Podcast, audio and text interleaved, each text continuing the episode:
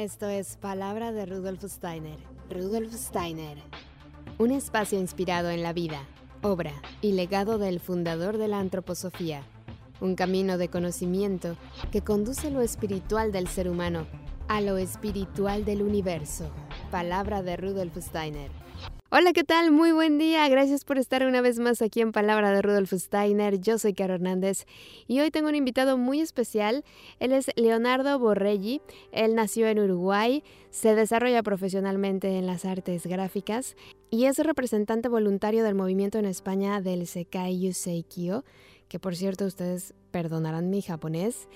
Eh, lleva 33 años dentro de esta filosofía de vida y por eso lo hemos invitado para que comparta con nosotros un poco de la vida, la obra y el legado de Mokichi Okada, mejor conocido como Meishu-sama. Así que primero que nada, gracias por aceptar esta invitación, Leonardo. Bienvenido. ¿Cómo estás? Gracias a ti, muy bien, la verdad. Eh, aquí con el frío de Barcelona, que no es mucho frío entonces, eh, una cosa más para agradecer. Pues muy bien, muchas gracias por aceptar esta invitación. A ustedes. Y, y bueno, te invitamos para que nos platiques de la, del legado ¿no? de, de Meishu-sama, que en realidad su nombre era Mokichi Okada, o ya me corregirás tú la pronunciación. Sí, es correcto. Eh, su nombre era Mokichi Okada, eh, un japonés nacido a fines del siglo XIX, exactamente en 1882 que hasta los 40 años de su vida eh, no tenía un, espíritu religioso, una conexión con el mundo espiritual. De hecho, eh, él realmente pensaba que Dios o algo superior no existía. Eh, pero al tener una gran pérdida económica, estar prácticamente en la ruina y fallecer esposa e hijos, lo único al único lugar que pudo recurrir fue a la religión. Entonces fue atrás de religiones como la Omotokyo y otras de su momento. Y allí realmente descubrió su misión, donde recibió eh, una revelación eh, para que pudiera empezar esta obra, basada en que eh, el mundo ahora, a partir del 15 de junio de 1931, pasa a estar en una época diurna, en una era del día espiritualmente hablando. Eh, entonces, eh, realmente haría falta una organización y unas organizaciones eh, religiosas, espiritualistas, ¿no? que estuvieran acorde con este tiempo. Y así él fundó la Sekai Kyusei Kyo en Japón, que en su momento se empezó a llamar método de digitopuntura al estilo Kada, porque todo lo que era religión estaba prohibido, porque era antes de la guerra y no había democracia en Japón. Y él hacía una transmisión de luz a través de las manos que lo disimulaba como masaje. Mm. Entonces lo disimuló como masaje, de hecho llegó a ser preso por, por, eh, estar eh, difundiendo algo religioso Mm. Eh, pero bueno, después vino la guerra, la democracia y él pudo fundar eh, la Sekai Kyuseikyo eh, mundial, ¿no? que hoy está en, en, todo el mundo. ¡Wow! ¡Qué interesante! Súper, súper interesante. Y bueno, algo que nos llama la atención es que coincide mucho su, digamos, su pensamiento, la estructura, su guía, su, no sé, con, con Rudolf Steiner. Entonces, eh, nos gustaría que nos compartieras lo de Sonen, ¿no? ¿Qué, significa Sonen? Ah, bueno, Sonen y, en qué consiste, ¿no? El, el, Sonen es una palabra japonesa eh, que es una mezcla de sentimiento, eh, razón y voluntad, ¿no? Las tres cosas juntas, ¿no? Y de hecho, eh, él dice, tiene una enseñanza que dice, el hombre depende de su sonen, ¿no? O sea, todos dependemos de lo que pensamos, sentimos, pensamos y, la voluntad que tenemos de ponerlo en práctica, ¿no? Si es algo constructivo, eh, estaremos construyendo un mundo mejor para nosotros y si es algo destructivo, eh, será todo lo contrario, ¿no? todo se origina en el espíritu eh, que es el eh, sentimiento y pensamiento. Y después se materializa a través de la voluntad, eh, se materializa en acciones, en palabras, ¿no? y ahí tiene, gana otro peso, ¿no? Entonces es muy importante el sentimiento, pero cuando es bueno tenemos que tener la fuerza y el coraje suficiente para materializarlo. No basta solo con sentirlo. Es muy importante materializarlo a través de palabras y actitudes, porque ahí ese sentimiento se vuelve fuerte, eh, se ejercita, eh, se materializa y es, digamos, eterno. Nos pasa a todos.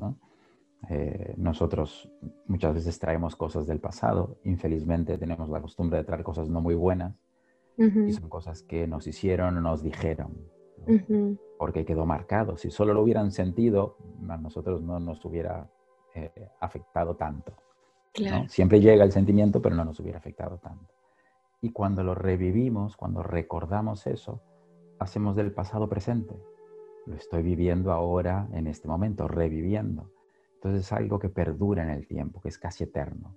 Con el bien pasa lo mismo cuando ayudamos a alguien, cuando le decimos a alguien te quiero, eh, cuando le decimos te aprecio, cuando le hacemos algo en pro de la felicidad de alguien, eso queda marcado y se recordará en el tiempo y nos traerá buenos frutos. Qué bello y qué importante tener esto presente para todo lo que llevamos a cabo en el día a día y hay otro tema muy bello también que es parte de esta filosofía que me gustaría que nos desarrollaras un poquito más, que son los tres pilares de la salvación. La verdad, bien y bello, eh, verdad, virtud y belleza, es la trilogía de un mundo ideal. Mm. Eh, Meshusama dice que en un mundo ideal tiene que ser un mundo perfectamente de verdad, de virtud y de belleza. Eh, un mundo de verdad que realmente cree en la existencia del mundo espiritual y de Dios, un mundo de virtud donde las personas son altruistas, donde las personas eh, tienen amor al prójimo, y un mundo de belleza donde todo es bello, no solo las acciones del hombre, sino toda la parte material. Y esto es algo un poco nuevo en, en las religiones, porque él da el ejemplo, ¿no? Imagínate un mundo donde todos somos espiritualistas, creemos en Dios, donde todos somos buenos unos con otros, no hay malos sentimientos, pero vivimos en un mundo soso, un mundo que no tiene arte, donde todas las casas son iguales, todas las calles son iguales, todos vestimos iguales. Realmente no, es, termina siendo un infierno eso, ¿no? Eh, nosotros necesitamos la belleza, ¿no? Entonces, la belleza es la materialización de la verdad y la virtud. Se materializa de una forma bella. Y eso es muy, muy necesario para nuestra vida, para elevarnos espiritualmente. Y los tres pilares de la salvación son, digamos, las tres patas, los tres pilares que él basa su obra de la Sekai Kyusei Kyo. Uno es la transmisión de Yorei, que es una palabra japonesa de, que significa purificación, que es yo, y Rei es espíritu, purificación del espíritu que es la imposición de manos eh, para transmitir la luz de Dios, la energía espiritual hacia el espíritu de la persona, para que la persona se eleve. Y esa es la práctica, digamos, que más hacemos, que cualquier persona que entra en la, en la Sekai Kyusei y comprueba que eso da resultado en su vida, puede aprender a hacerlo. Entonces ese es un pilar, el Yorei.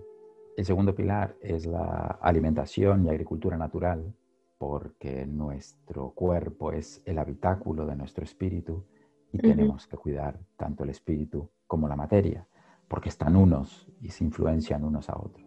Entonces él hizo prácticas y, y, escribió varias enseñanzas sobre la agricultura natural, sobre que el suelo es un ser vivo, sobre que los alimentos tienen vibración espiritual y nosotros nos alimentamos no solo de materia, sino también de esa energía espiritual que tienen los alimentos.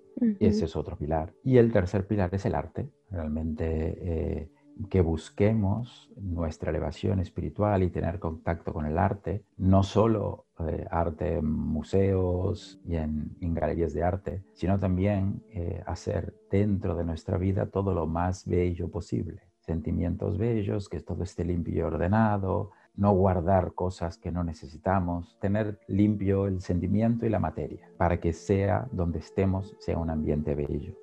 y creó una, una escuela de Ikebana, que es un arte floral japonés que tiene mm, muchos estilos en Japón y ya está en todo el mundo, que se llama eh, Sangetsu, ¿no? que es eh, un estilo de Ikebana donde deja impregnada eh, el sentimiento de querer llevar la felicidad, la luz al prójimo a través de un arreglo floral. Entonces tiene una técnica, evidentemente, pero mezcla la belleza de la naturaleza que está impregnada en la flor con la belleza del sentimiento humano hace una obra de arte y todos podemos tener en casa esa obra de arte, podemos hacerla para que el ambiente espiritual esté constantemente siendo purificado por esa belleza. Qué maravilla y qué importante esto de mantener la belleza en nuestro entorno. A mí personalmente es algo que me da una energía especial. Las flores, el orden, el olor de, de la casa, todo eso me nutre también, me parece una especie de alimento que ahora que lo has mencionado tenemos que tener presente y en cuenta. Y hay otro tema que me gustaría que nos compartieras que es el tema del karma, que le llaman las máculas. Meshusama dice ¿no? que todos tenemos un nivel espiritual que, y eso se traduce en la felicidad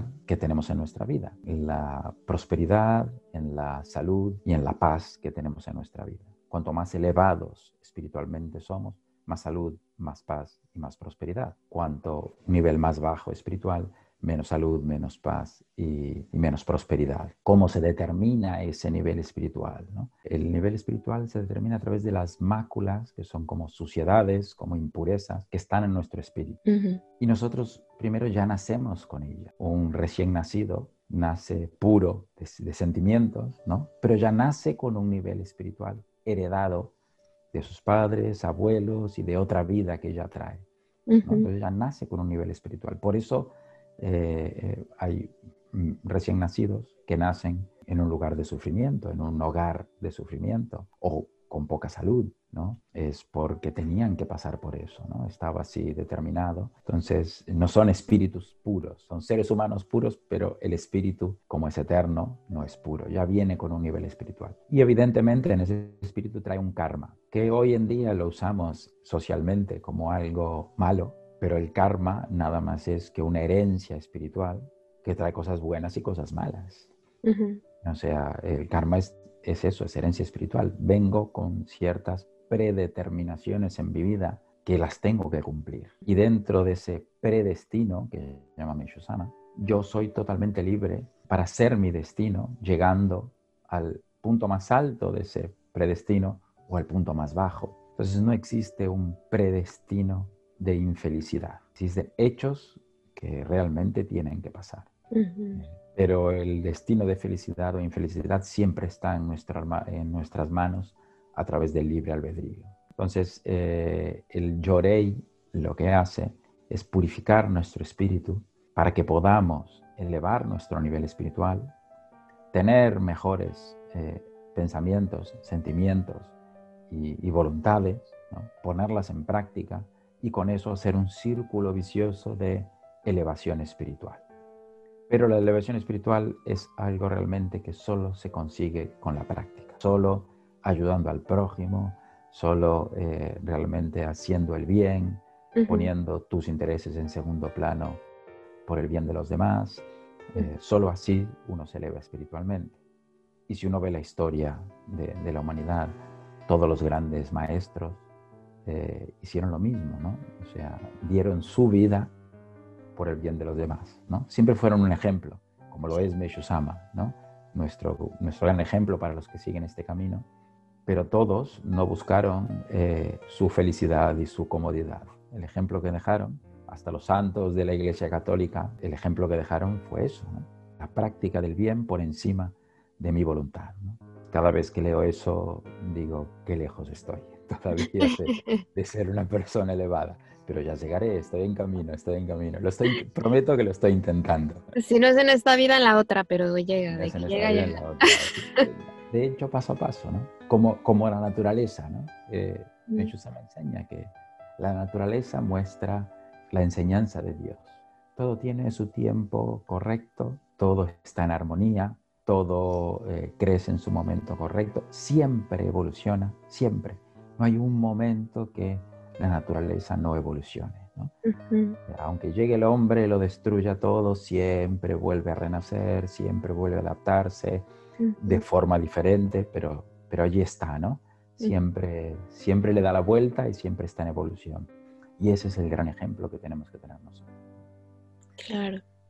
Y tener cuidado, ahora que mencionaste todo esto, tener cuidado de no caer en las garras del ocio, ¿no? Esa gente que se cae, se, se, aíslan, quedan solos y además se empiezan a rodear de cosas que no les aportan nada, que al contrario los hunden. Sí, en realidad eh, eh nos enseña, ¿no? y yo realmente lo creo porque lo he, lo he podido comprobar, ¿no? que la felicidad está dentro de nosotros. La felicidad es un estado de espíritu. Eh, todos nacemos como una, con una misión como seres humanos, que es construir un mundo mejor. Todos los seres humanos, independiente de religión o no. Pero todos los individuos eh, solo queremos una cosa en la vida, ser felices. Cuando buscamos esa felicidad fuera de nosotros, cada vez que decimos, ay, cuando tenga hijos voy a ser feliz, cuando tenga mucho dinero voy a ser feliz, cuando consiga este empleo voy a ser feliz, etcétera, etcétera, etcétera. Cada vez que ponemos la felicidad fuera de nosotros, nos decepcionamos con seguridad. ¿Cuántas veces no nos ha pasado a nosotros mismos, ¿no? Que queríamos algo, pensábamos que allí estaba la felicidad y después que lo tuvimos, fuimos muy felices un tiempo y luego ya aquello no aportaba tanta felicidad como pensábamos.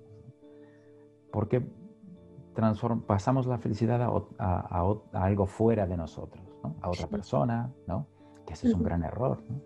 Eh, poner la responsabilidad de mi felicidad en mi pareja. O sea, no le puedo exigir eso. Mi felicidad depende de mí, no de esa persona. Le voy a decepcionar y además la voy a culpar, ¿no? Porque puse en sus manos mi felicidad. Ella me tiene que hacer feliz. Eh, y buscamos a alguien en nuestra vida que nos haga felices, ¿no? No buscamos a alguien para ser feliz, ¿no? Para que nosotros podamos aportar algo a su felicidad. Entonces, eso es muy importante. La felicidad está dentro de nosotros. Cuando la buscamos fuera, es un error. Y las personas realmente que se aíslan y buscan, ¿no? Eh, con tanto ahínco, eh, ocio, eh, drogas, sexo, etcétera, etcétera, etcétera, ¿no? pensando que eso le va a traer la felicidad o lo va a aislar de su sufrimiento, ¿no? Nunca sucede. su vida va cada vez peor. Pero no, no, porque las drogas, el sexo y eso sea un pecado, ¿no? El error está en el sentimiento de buscarlos fuera, ¿no? No es eh, peor una persona que lo busca en eso que una persona que lo busca en el dinero o que una persona que lo busca en arriesgar su vida para sentirse vivo. Eh, siempre estamos en la misma, ¿no? O sea, buscamos algo que nos traiga felicidad porque no somos capaces de encontrarla dentro de nosotros. Claro. Sí, creemos que es algo que se pone, ¿no? Sí. Te lo pones y ya está. Bueno, y, como seres humanos eh, siempre buscamos recetas milagrosas, ¿no? Sí, y fáciles, que no sea de no, no. si, tú en el podcast dices, eh, mira, hay algo aquí que eh, es milagroso, ¿no? Dices esto o haces esto, repites tres veces al día y eres feliz, ¿no? Sí. y eso no es verdad, ¿no? Todos se apuntan al eh, adelgace comiendo, aprende inglés durmiendo, eso es, vamos, lo queremos todos, ¿no? sí, es lo que vende más, eso. Es lo que más vende, sin esfuerzo, ¿no? No hagas esfuerzo y lograrás la felicidad. Es la mentira más grande, pero nos atrae mucho, ¿no? Nos atrae demasiado. Cuando somos conscientes que eh, depende de mi crecimiento espiritual ser feliz, y que crecer espiritualmente no es nada fácil, porque es vencerse a sí mismo constantemente en, día, en tu día a día con lo que eres, con lo que tienes. Eh, realmente eh, percibir eso, yo creo sinceramente que es un gran milagro en la vida de cualquier persona.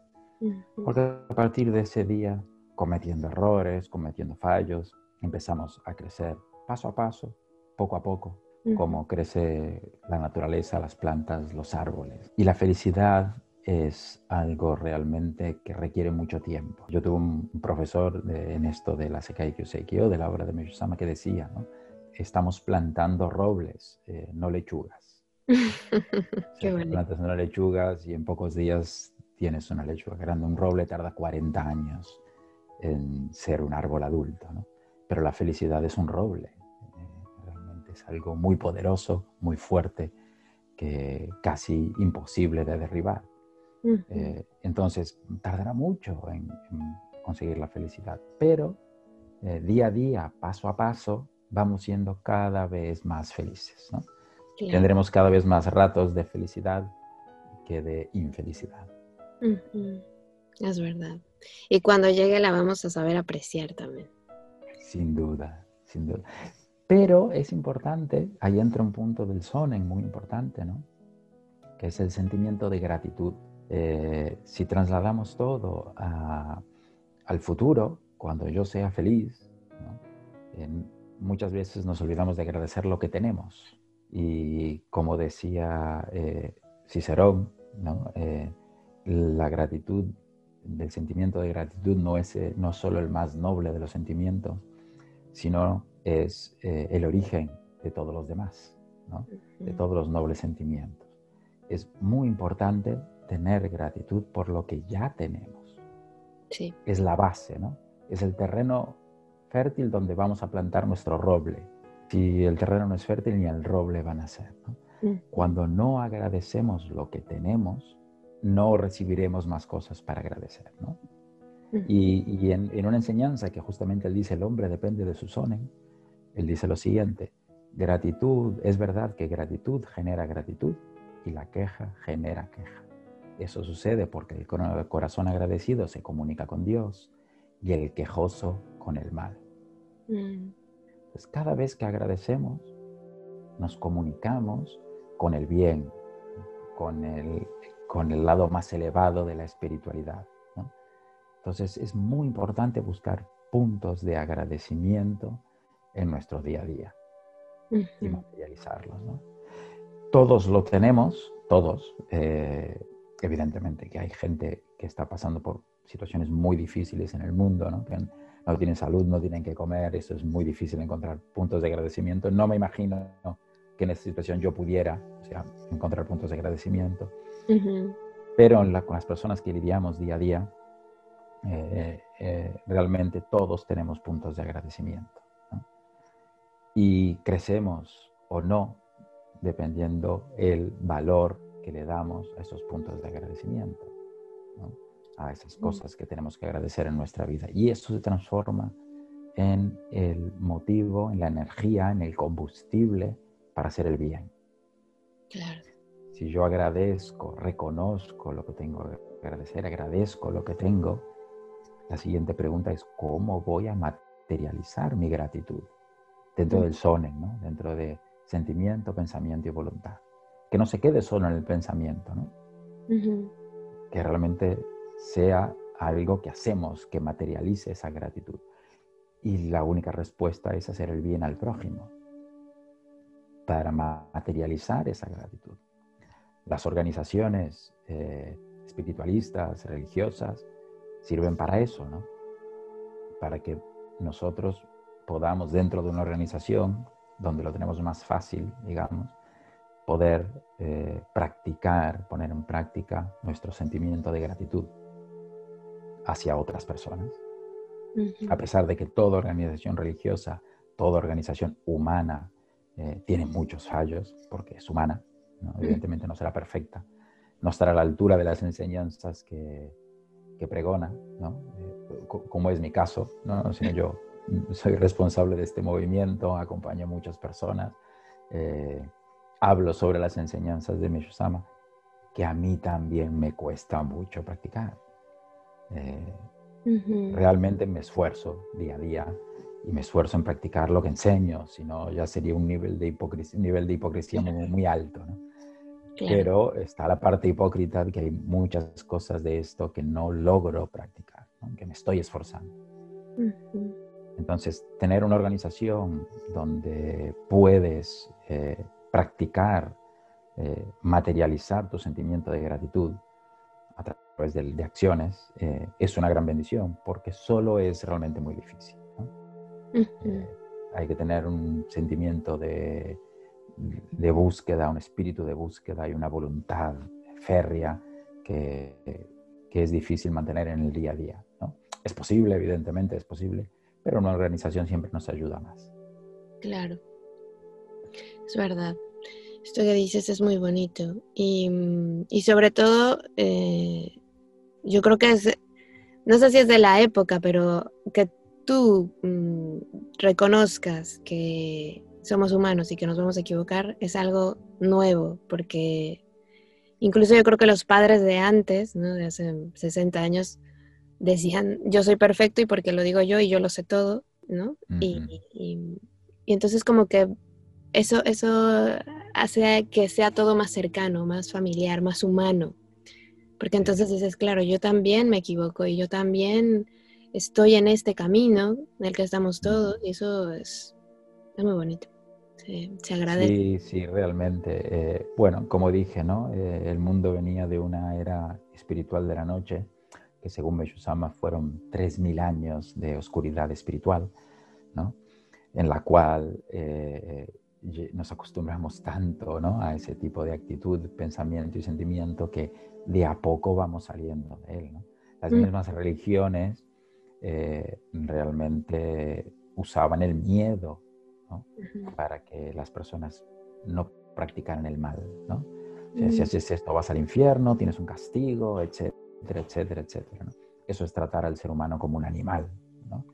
un animal feroz que hay que ponerlo entre rejas pero eso no eleva el espíritu del ser humano. ¿no? no, mejora porque está entre rejas, ¿no? Eh, entonces, eh, eh, pero así era la era de la noche, no podían hacer otra cosa. Tenemos que estar muy agradecidos a todas las antiguas religiones, ¿no? a todas las religiones que ayudaron al mundo a ser un mundo mejor dentro de las condiciones que había. Claro. era a través del miedo, pero no había otra forma. Ahora, en, esta época de luz, eh, realmente tenemos que tratar al ser humano como ser humano. El ser humano no puede dejar eh, de hacer el mal por miedo, tiene que dejar de hacer el mal eh, porque cree realmente que no trae buenos resultados ni a él ni a los demás. Y en eso nuestros padres y nosotros mismos estamos viviendo esa transición. ¿no? ellos, eh, realmente el padre tenía que mostrar y la madre una fortaleza, ¿no? Eh, tenían que demostrar que ellos sabían el camino a seguir, ¿no? Y que nosotros teníamos que seguir ese, camino, ese camino. Y, me imagino también el sufrimiento de ellos, porque ellos, eh, consciente o inconscientemente, no lo sabían, ¿no? El camino a seguir.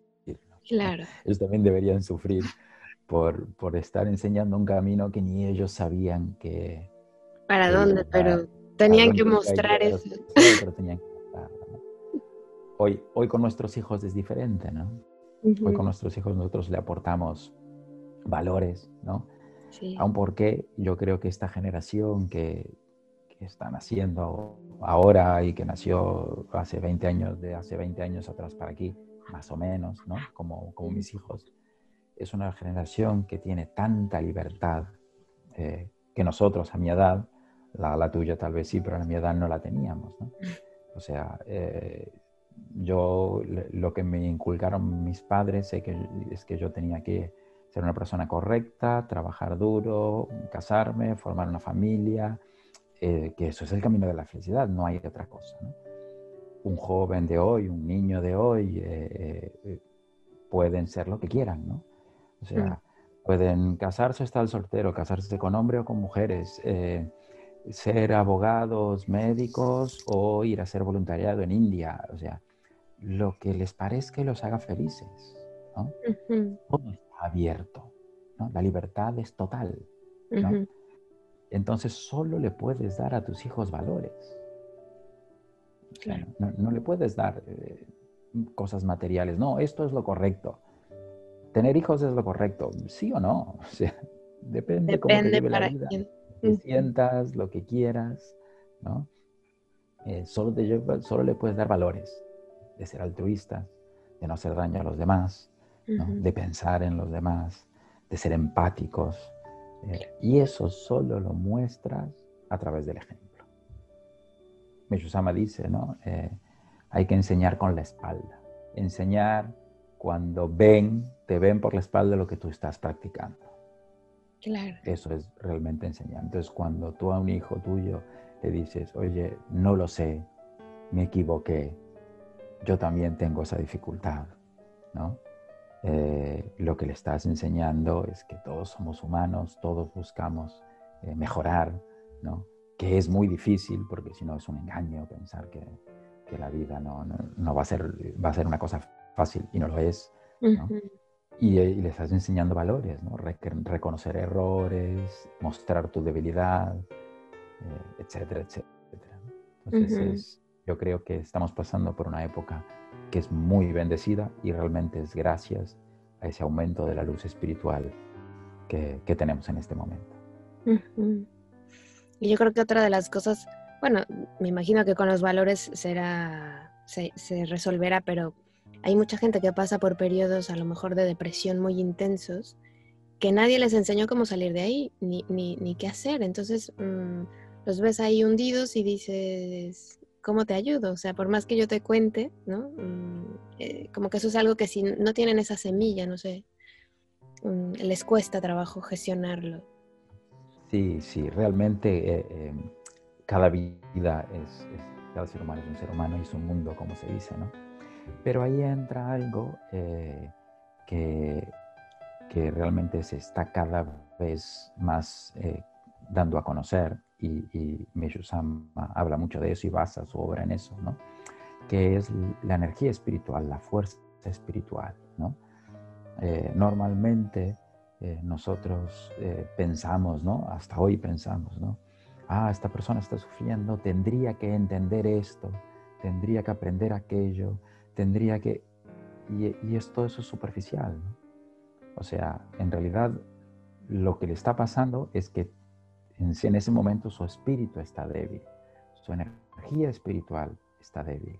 ¿no? Y por mm. eso se materializa en esa depresión o en otro tipo de conducta. ¿no? Uh -huh. Y hoy en día tenemos eh, prácticas, como es el Yorei, una de ellas, de transmitir energía directamente al espíritu independiente de la creencia o no de la persona que lo recibe. ¿No? Uh -huh. tiene una enseñanza que dice, eh, no es eh, los dogmas, sino la luz de Dios que cambia a las personas. ¿no? es porque yo le diga a la gente tienes que ser así, tienes que ser asado. Uh -huh. eh, es que la persona va a cambiar. Es, es algo muy indirecto, ¿no? Lo escuchas, lo tienes que creer, tienes que estar de acuerdo, tienes que internalizarlo y tienes que tener la fuerza de practicarlo. Uh -huh. Hay tantas barreras hasta que eso se transforma en práctica que siempre se pierde en el camino. ¿no? Claro. Eh, sin embargo, si es al revés, si tú iluminas su espíritu, esa llama que tiene dentro ¿no? se hace más fuerte y naturalmente, a través de algo, de lo que sea, siempre llega a lo que tiene que llegar, escucha lo que tiene que oír y va cambiando, pero originario es de adentro hacia afuera. Espíritu precede materia y no materia precede espíritu. Pues nosotros que estamos en este camino espiritualista, ¿no? Eh, realmente no podemos caer en esa trampa de creer que a la gente se le enseña, se le dice y la gente lo practica. No, no es así. La gente tiene que, que, tener la fuerza espiritual para practicarlo y es algo que, que es un proceso. Entonces, eh, también eh, a través de nuestra práctica, de nuestra oración, eh, de nuestro sentimiento por la felicidad de otra persona, ese sentimiento, eso transforma en luz y llega al espíritu de la persona y la persona va mejorando. Es lo mejor que podemos hacer por ella. Uh -huh. Sin interferir y querer imponer nuestra voluntad a Dios, que eso siempre lo hacemos constantemente. ¿no? Uh -huh. Oramos a Dios, agradecemos, le decimos que sea hecha su voluntad y cuando terminamos la oración, la que sea, la, la, religión que sea o la que tengamos, vomitamos toda nuestra voluntad. ¿no? Quiero esto, quiero aquello, quiero lo otro, quiero no sé qué, como si nosotros supiéramos lo que es mejor para los demás. No sabemos. Tenemos que tener la humildad suficiente para reconocer que no sabemos lo que es mejor ni para nosotros mismos. Entonces, evidentemente que tenemos que tener buenos objetivos y luchar por ellos, ¿no? Pero siempre con el punto, punto de humildad de entregarlos a Dios, a la gran naturaleza, a esa energía superior, como le llamemos, ¿no? Y pedir que nos enseñen, nos muestren si realmente ese es el mejor camino para mí y para todos. Si no, es muy presuntuoso eh, creer que yo sé lo que es mejor para mí y mucho más lo que es mejor para ti. O sea, es, ser muy presuntuoso, ¿no? Es invadir los dominios de Dios, tenemos que tener esa, esa verdadera humildad, ¿no? de, reconocer que eh, yo, que el querer, aunque parezca muy bueno, ¿no? O sea, yo quiero que una persona se cure, evidentemente, eh, pero a veces no es el momento. ¿Cuántas personas yo he transmitido Yorei durante meses y han fallecido? A muchas, realmente a muchas, pero era su momento. ¿no? Entonces yo cuando voy a transmitir Yorei, yo lo único que aseguro con absoluta seguridad es que eh, mejorará eh, su día a día, mejorará su vida, su calidad de vida. Eso sin duda. Pero si se va a curar, si se va a morir, yo no sé ni si yo voy a estar vivo mañana, cuanto más prometerle a los demás que lo van a estar. Eh, sería una mentira muy grande, ¿no?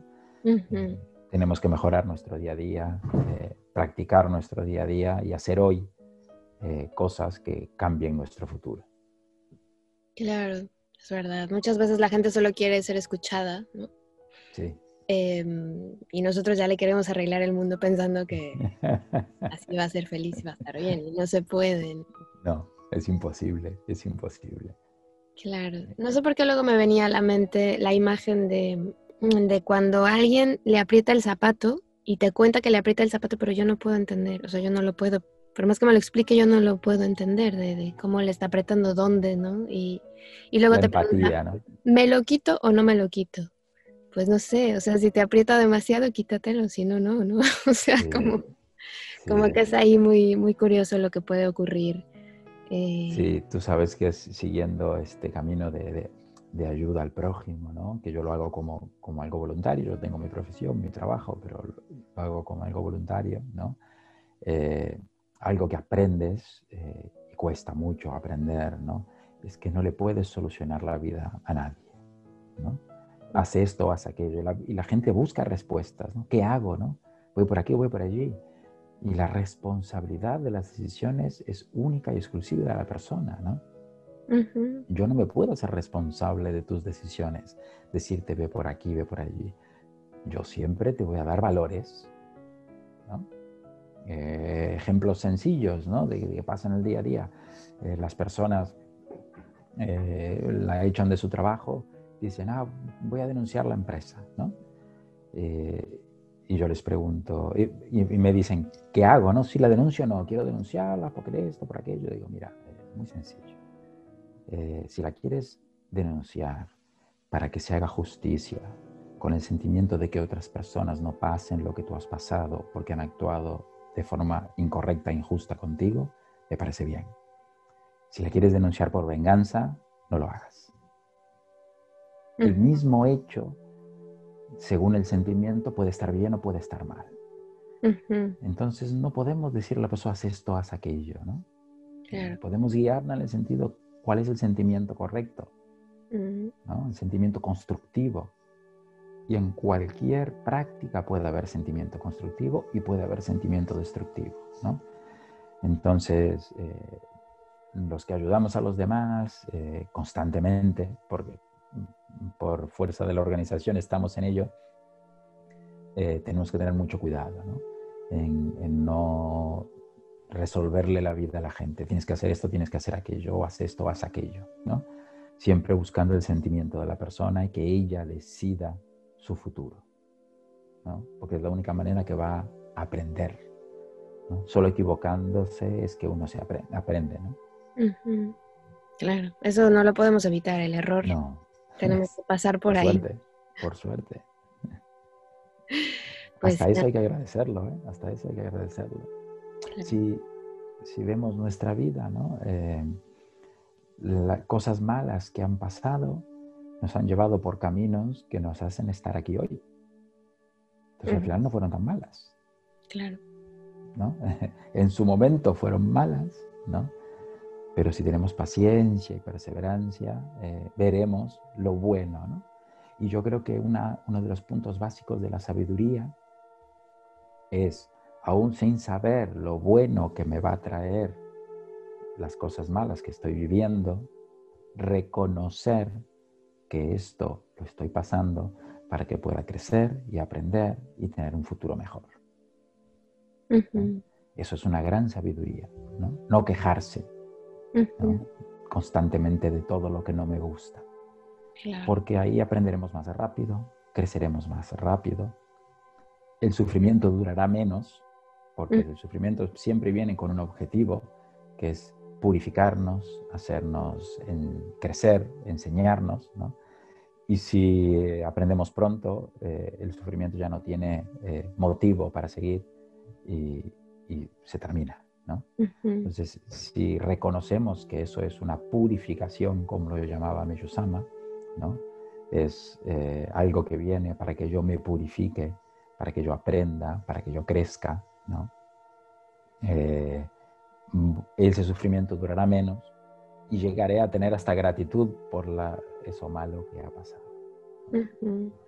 De hecho, eh, por ser algo, Meyusama, vivir en la época moderna, ¿no? la, gente le preguntaba, ¿no? ¿Cómo llegó usted a ser eh, un maestro, ¿no? Eh, se aisló en la montaña, hizo meditación, ayunas, y él decía, eh, únicas, mis únicas penitencias para elevarme espiritualmente fueron soportar el peso de las deudas y dominar la ira. y eso realmente lo tenemos todos nosotros todos los días. O sea, qué difícil es ser tolerante, ser paciente y al mismo tiempo no permitir injusticias. Claro. Es un equilibrio tan difícil que tenemos que buscar, ¿no? No podemos irnos para ningún extremo, ¿no? Eh, entonces, realmente es, es, un gran perfeccionamiento para todos nosotros. El equilibrio, ¿no? El equilibrio el equilibrio es, es, lo más difícil, ¿no? Eh, tiene una enseñanza que llama eh, satisfacción e insatisfacción. Y dice que tanto una como otra eh, en sus extremos es mala. Si estamos constantemente insatisfechos, somos personas amargas, somos mm, ¿no? personas desagradables que se quejan constantemente ¿no? y que no, no pueden crecer. Si estamos completamente satisfechos, somos personas que no crecemos. No tenemos nada para crecer, o sea, todo está bien en mi vida, o sea, ¿qué voy, a, ¿qué voy a cambiar? No cambio nada, está todo perfecto. Entonces también somos personas que no crecemos. Lo ideal es tener la insatisfacción suficiente para querer crecer y la satisfacción suficiente para agradecer todo lo que tengo. Y el equilibrio es lo más difícil en todo. Tenemos una tendencia muy grande a extremos. Es muy difícil buscar el equilibrio. De hecho, el símbolo de la Sekai Kyosekyo es la mezcla de lo vertical con lo horizontal que genera un movimiento y una energía cuando se cruzan en el medio, cuando mm. tienen esa, ese equilibrio espiritual y material, eh, profundo y amplio. Él dice justamente que las religiones orientales y sociedades orientales son soyo, eh, son de carácter estricto y profundo, que se comunican con Dios y el mundo espiritual de manera muy profunda, se comunican hacia lo alto, son verticales. Y las sociedades eh, occidentales son daijo, son horizontales. Nos comunicamos mucho ser humano con ser humano, ¿no? tenemos más empatía, Nuestras actitudes son más para ayudar al prójimo, pero tenemos poca profundidad y nos comunicamos poco con Dios.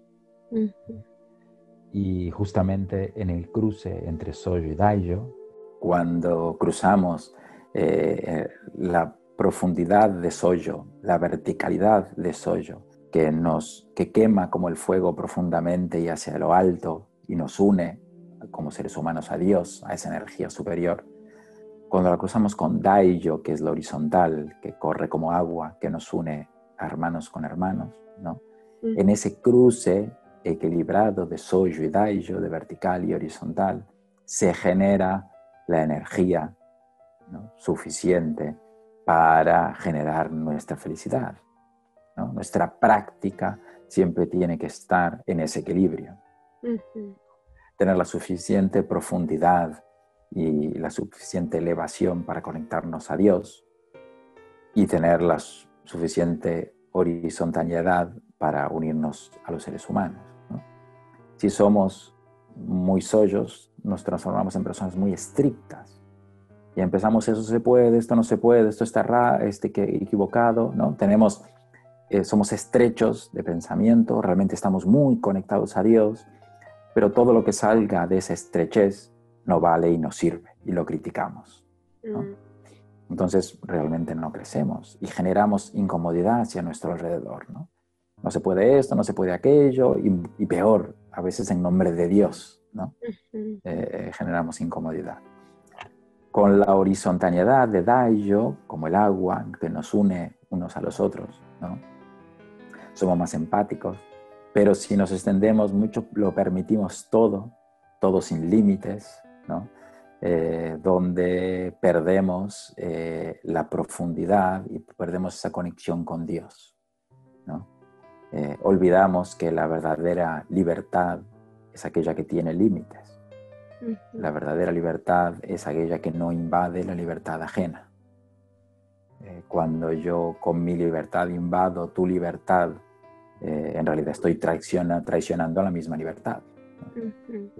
Eh, toda libertad tiene límites. ¿no? dice algo que es muy interesante, que dice, el hombre, el ser humano, ¿no? debe evolucionar eh, sin ningún límite, ¿no? Debe practicar, tener su práctica diaria, constante, sin ningún límite, pero nunca ultrapasar ese límite. O sea, puede hacer lo que quiera, pero no hace nada que ultrapase el límite de la libertad ajena, a pesar de poder hacerlo. O sea, no hay nada que lo prohíba, pero por su propia voluntad, su propia elevación espiritual, su propio altruismo, no invade la libertad ajena porque no quiere. Claro. Que sea en beneficio propio. Eso es muy bonito, el tener conciencia, ¿no? Sí, tener conciencia de, la libertad ajena, ¿no? Claro, claro. Pues muchísimas gracias, Leo, por esta super masterclass. apenas, apenas eh, lo, tengo muy fácil porque solo tengo que hablar de lo que enseña Meshu-sama. Eh, entonces, cuando hablo también aprendo, ¿no? Cada vez que hablo pienso, uy, me tengo que esforzar en esto también.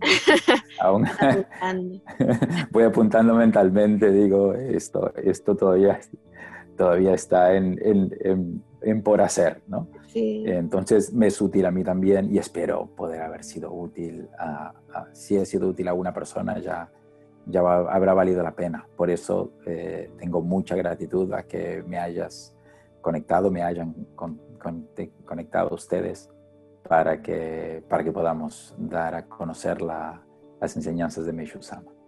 No, y gracias a ti por la disposición, porque bueno, a veces pareciera que las diferentes filosofías son enemigas, ¿no? Y, sí. Y eso no, y no lo son, y son tan cercanas, son tan cercanas. Lo que pasa es que eh, en organizaciones humanas actúa mucho el ego, entonces, lo difícil de, acercarnos eh, como organizaciones es eso, ¿no? Nadie quiere perder su puesto, su, organización, su... y en realidad si pensáramos en los, más en los demás, ¿no?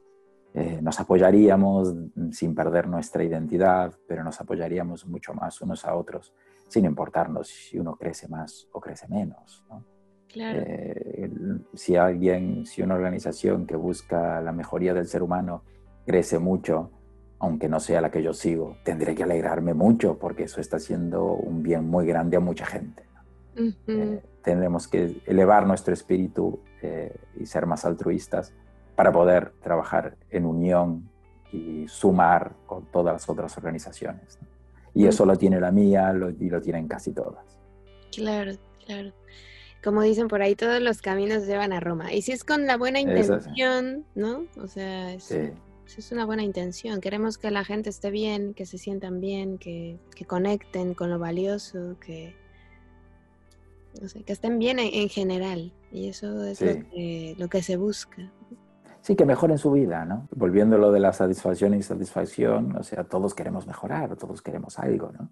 Todos queremos ser felices. Y todo aquello, toda aquella práctica, apoyo, soporte eh, que nos ayude a, crecer, a acercarnos cada día a la felicidad, eh, es útil, ¿no?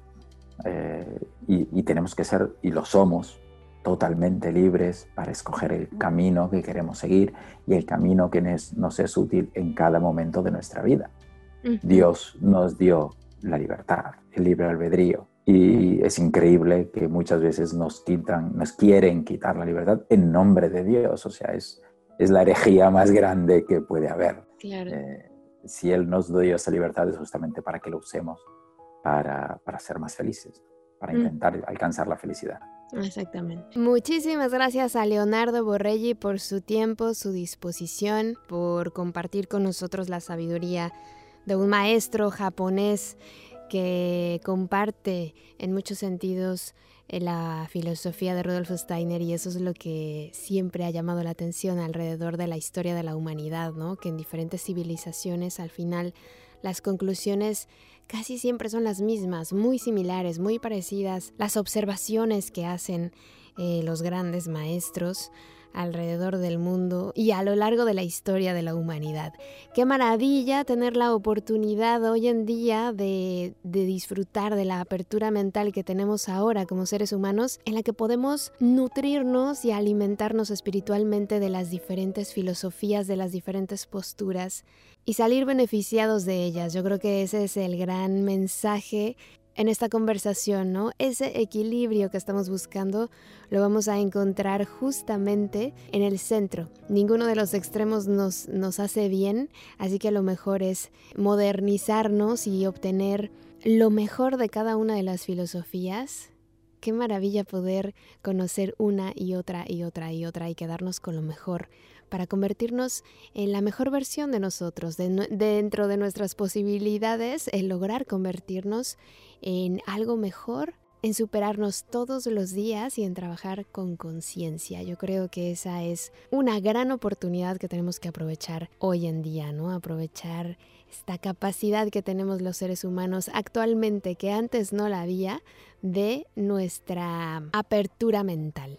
Así que ojalá te haya sido de utilidad, ojalá hayas disfrutado tanto como yo este programa, porque esa es la finalidad de todos y cada uno de estos programas, que te sean útiles, que te enriquezcan y que sean una gran herramienta en tu día a día. Así que ya sabes que estamos en contacto a través de nuestras redes sociales, en Facebook, YouTube e Instagram, estamos como Palabra de Rudolf Steiner. También en nuestra página web nos encuentras como palabra de rudolfsteiner.com y ya sabes que contigo están mis mejores deseos, que el sol brille mucho tiempo sobre ti, que el amor te rodee siempre y que la luz que mora en ti guíe tus pasos. Si así debe ser, nos escuchamos el próximo miércoles. Yo soy Caro Hernández, gracias y te quedas como siempre en la mejor compañía en Mantra 91.9 FM. Hasta la próxima.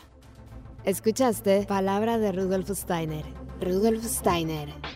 Un espacio inspirado en la vida, obra y legado del fundador de la antroposofía un camino de conocimiento que conduce lo espiritual del ser humano a lo espiritual del universo. Palabra de Rudolf Steiner.